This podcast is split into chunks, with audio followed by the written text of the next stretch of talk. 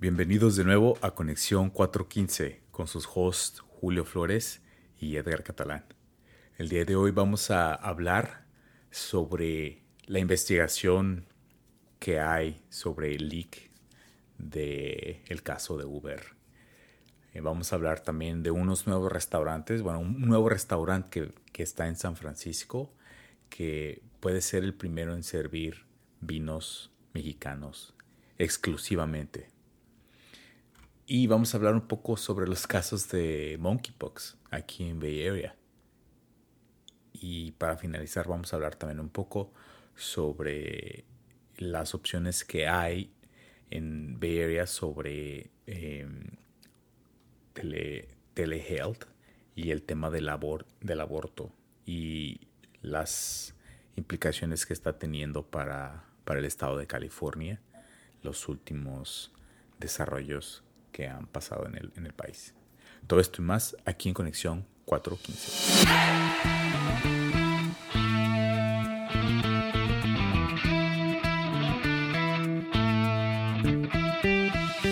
¿Cómo ha sido Conexión 415 en un mes?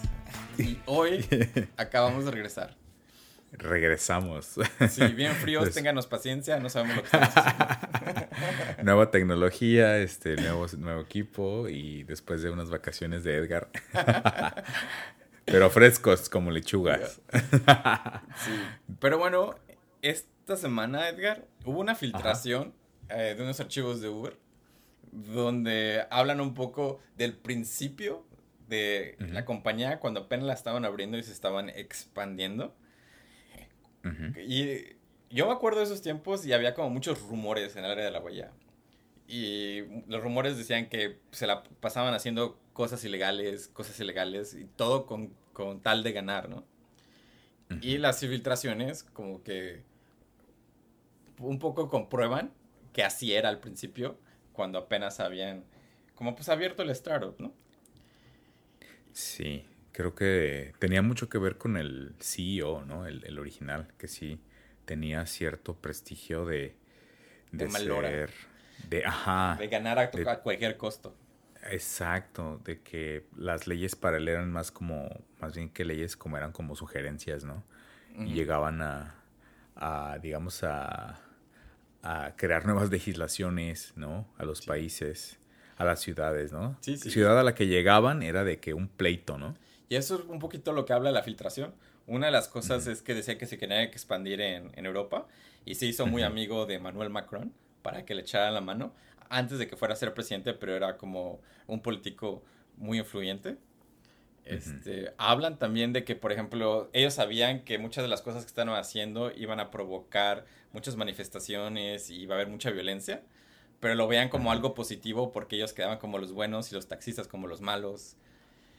Este, sabían que Oye, sí. eh, algunas veces ponían a los conductores en riesgo con tal de, de subir la cantidad de, de gente usando Uber. Y pues como que Con- es como típico, la historia típica de Li- Silicon Valley, ¿no? De que pues crecer a cualquier costo, ¿no? el capitalismo su máximo esplendor, ¿no? Eh, sin tomar en cuenta las repercusiones. Eh, sí, como lo que comentábamos hace rato de los pagos en efectivo, ¿no? Cuando, cuando habilitaban eso, pues Sí. obviamente es menos, menos seguro para ambos, para el pasajero y para el, para el conductor. ¿no? Ajá, Y, y para expandir un poquito, en México, por ejemplo, Latinoamérica, y específicamente la filtración muestra que en, en África del Sur hubo un estudio que sabía que si tú empezabas a aceptar pagos en efectivo, ibas a crecer, pero ibas a poner en riesgo a todos los conductores y iba a haber mucha, muchos que iban a ser o asaltados o asesinados. Y la respuesta de liderazgo de Uber es de, pues ni modo, Wow. pase lo que pase, Ok. dice, este, eso ya es como problema del país, nosotros solo queremos crecer. Y, y siguen adelante, ¿no? Y, y algo sorprendente un poco, bueno, es de que eh, Uber no, no ha negado todo esto, ¿no? O sea, no, no es de que, ah, sí, nos hackearon y esas no son... No, yo creo que hasta lo ven con orgullo, ¿no? Hicimos todo lo posible por ser Ajá. billonarios y lo logramos.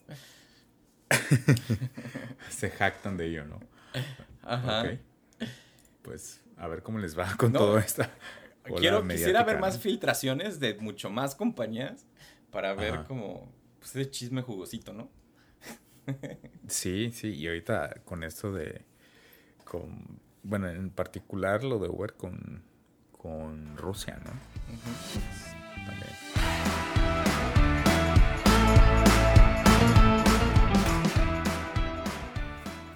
Estoy muy emocionado por esta nota, Julio, porque ahorita que vengo regresando de, México y de este tour foodie que me aventé, eh, me doy cuenta de que va a haber una cantina llamada Los Mayas. Bueno, es un restaurante llamado Cantina Los Mayas que va a estar en, en San Francisco. Va a abrir este 14 de julio, que va a ser un restaurante en donde van a poder degustar de hasta 45 tipos de vinos diferentes, pero la peculiaridad es que van a ser vinos mexicanos. Ah. Y van a ser como, eh, el tema va a ser de cocina maya. Eh, Hay como una comunidad grande maya y yucateca en San Francisco. Yo creo que es como uno de los secretos más guardados de San Francisco. Ah, sí, yo no sabía. A ver, cuéntame un poquito. Sí, hay, varias, hay como dos o tres panaderías que son puro, son eh, yucatecas. Hay restaurantes como chiquitos, como Hole in the Walls, que son yucatecos. Y, y, de hecho estaba leyendo un poquito la nota. Y los dueños de este nuevo restaurante que va a ser como de lujo, tenían como otro restaurante ya que era como más accesible aquí a, la gente, que se llama, se llama Taquería Los Mayas. Los Mayas. Oh, mira, ¿te, ha tocado ir a ese? No, nunca he ido. Pero ahora, ahora se me antoja y apoyar a nuestra sí, gente. claro. Sí, decía que, eh, digamos, los vinos van a ser principalmente de la, de la región del Valle de Guadalupe. Oh, Pues es como ahorita el punto que están como haciéndolo para el más marketing de todos nuestros vinos van a ser mexicanos, ¿no? Y, y, si llama un poco la atención y digo, ah, qué padre, pero como dentro de mí pienso que ojalá que estén buenos, ojalá que estén buenos. Híjoles, ojalá, sí, ya, este, ya les estamos dando más, más publicidad. sí. Y, y, ojalá que, bueno, yo sí voy a ir a probar porque ahorita traigo como que el, los síntomas de, ¿cómo le llaman? De withdrawal symptoms, ¿no? De que vengo de, de, comer de allá y quiero seguir probando comida mexicana.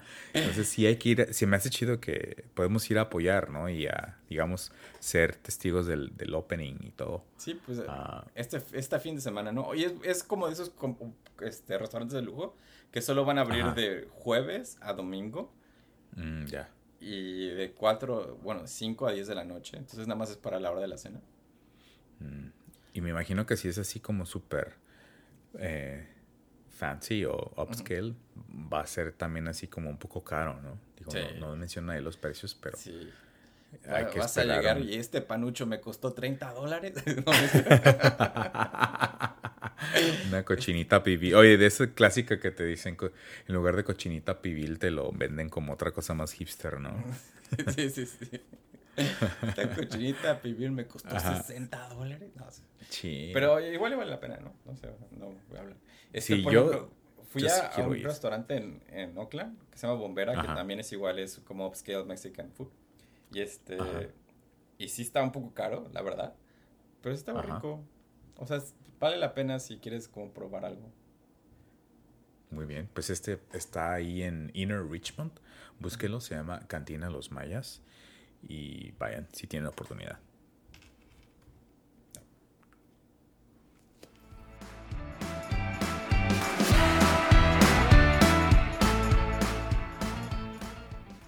Y Edgar, mientras estabas en tu tour culinario por las tierras mexicanas.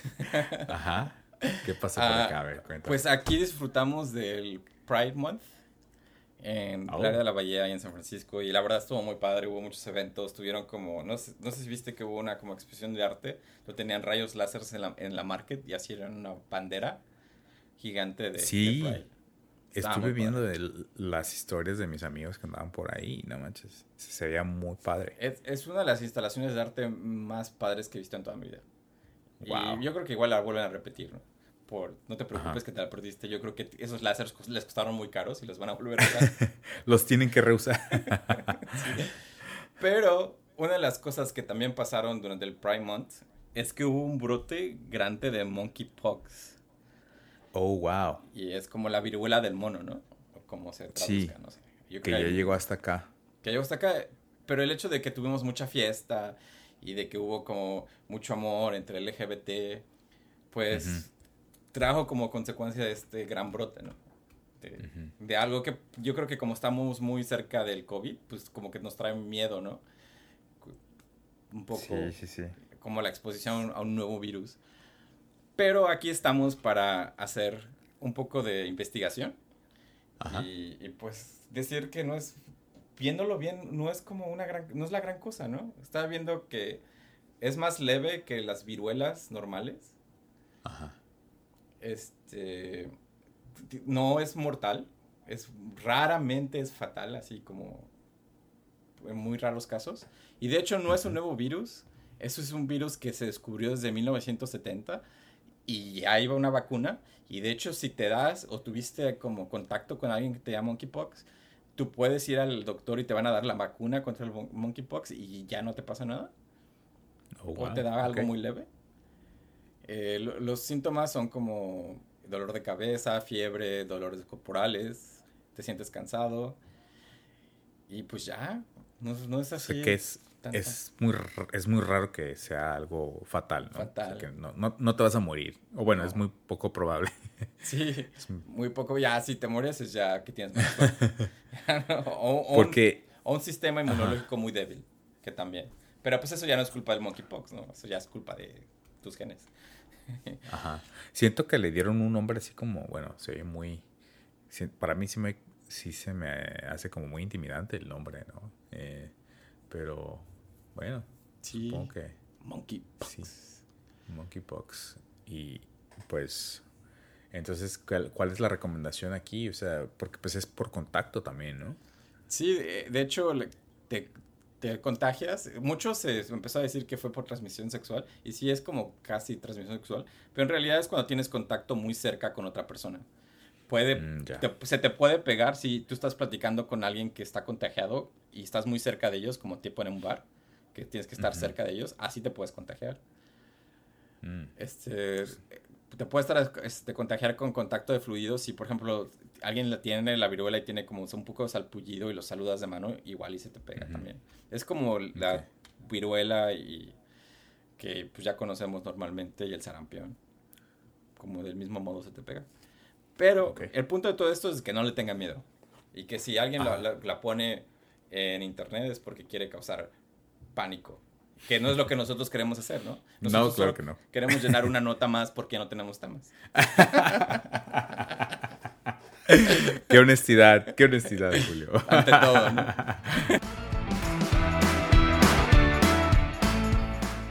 Y Edgar, también mientras estabas tú en México probando comidas muy ricas, aquí la Suprema Corte de Justicia de los Estados Unidos dio como dos o tres pasos para atrás en nuestra sociedad y quitó la protección al aborto, que muy se conocía como Roe versus Wade, porque era el caso que lo trajo y hizo que lo protegiéramos. Y eso como que daba un poco al pie a de que muchos estados, que no es California, por ejemplo, pero los otros estados que son más conservadores, eh, pues limiten el, limiten el aborto o el acceso al aborto. Oh. ¿Tú crees? sí, sí escuché un poquito de, esta iniciativa, digamos, republicana, ¿no? Que fue como, estuvo muy sonado y, y siento que estuvo causando revuelo porque, pues, lo que comentamos hace rato es de que la, las implicaciones no son solo para los estados que no son demócratas, sino que también a California le está afectando, ¿no? ¿De qué manera crees que le afecte a California esto? Pues lo que acaba de pasar es de que hay muchos servicios en California pagados por los taxpayers de California que ayudan a tener acceso al aborto, pero es, es remoto.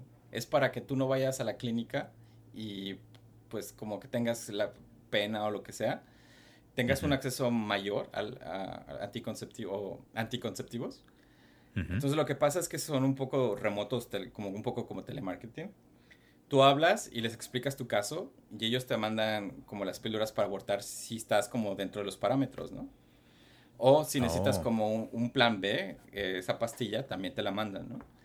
Pues resulta que después de que la Suprema Corte de Justicia eh, quitó la protección contra el aborto, estos servicios de, de ayuda remota se, fue, se vieron inundados de llamadas y peticiones por ayudas.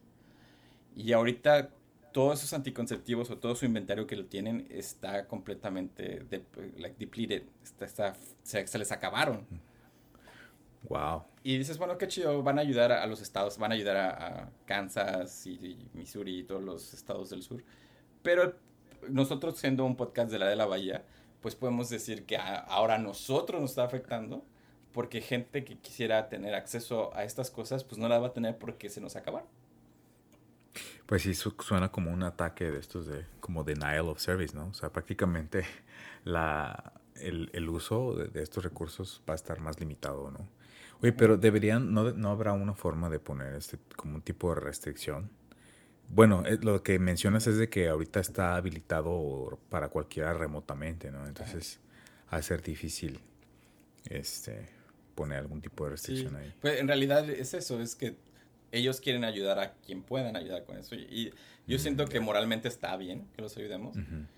Lo que quiero como un poco enfatizar es uno, es este, tengan sexo responsable porque hay monkeypox y, no, hay no hay anticonceptivos. ya sé. Y también sabes, una de las cosas que está pasando es de que tal vez no los necesiten, pero como saben que ya no van a tener acceso a ellos, las quieren tener como su inventario, ¿no?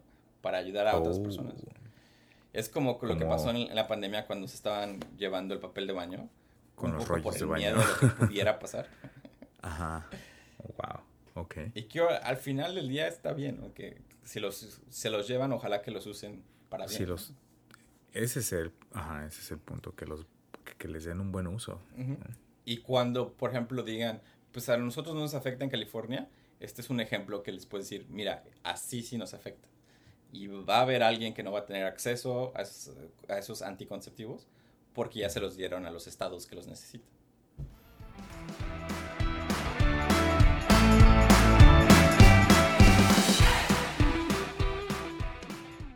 Muy bien amigos, pues eso fue todo. Eh, ¿Qué tenemos de ¿Cuál es la moraleja del día de hoy, Julio? Que no te vayas por mucho tiempo. que, no me vaya. que no dejemos tanto tiempo sin, Porque llega otra plaga a San Francisco. y luego se nos acaban los anticonceptivos.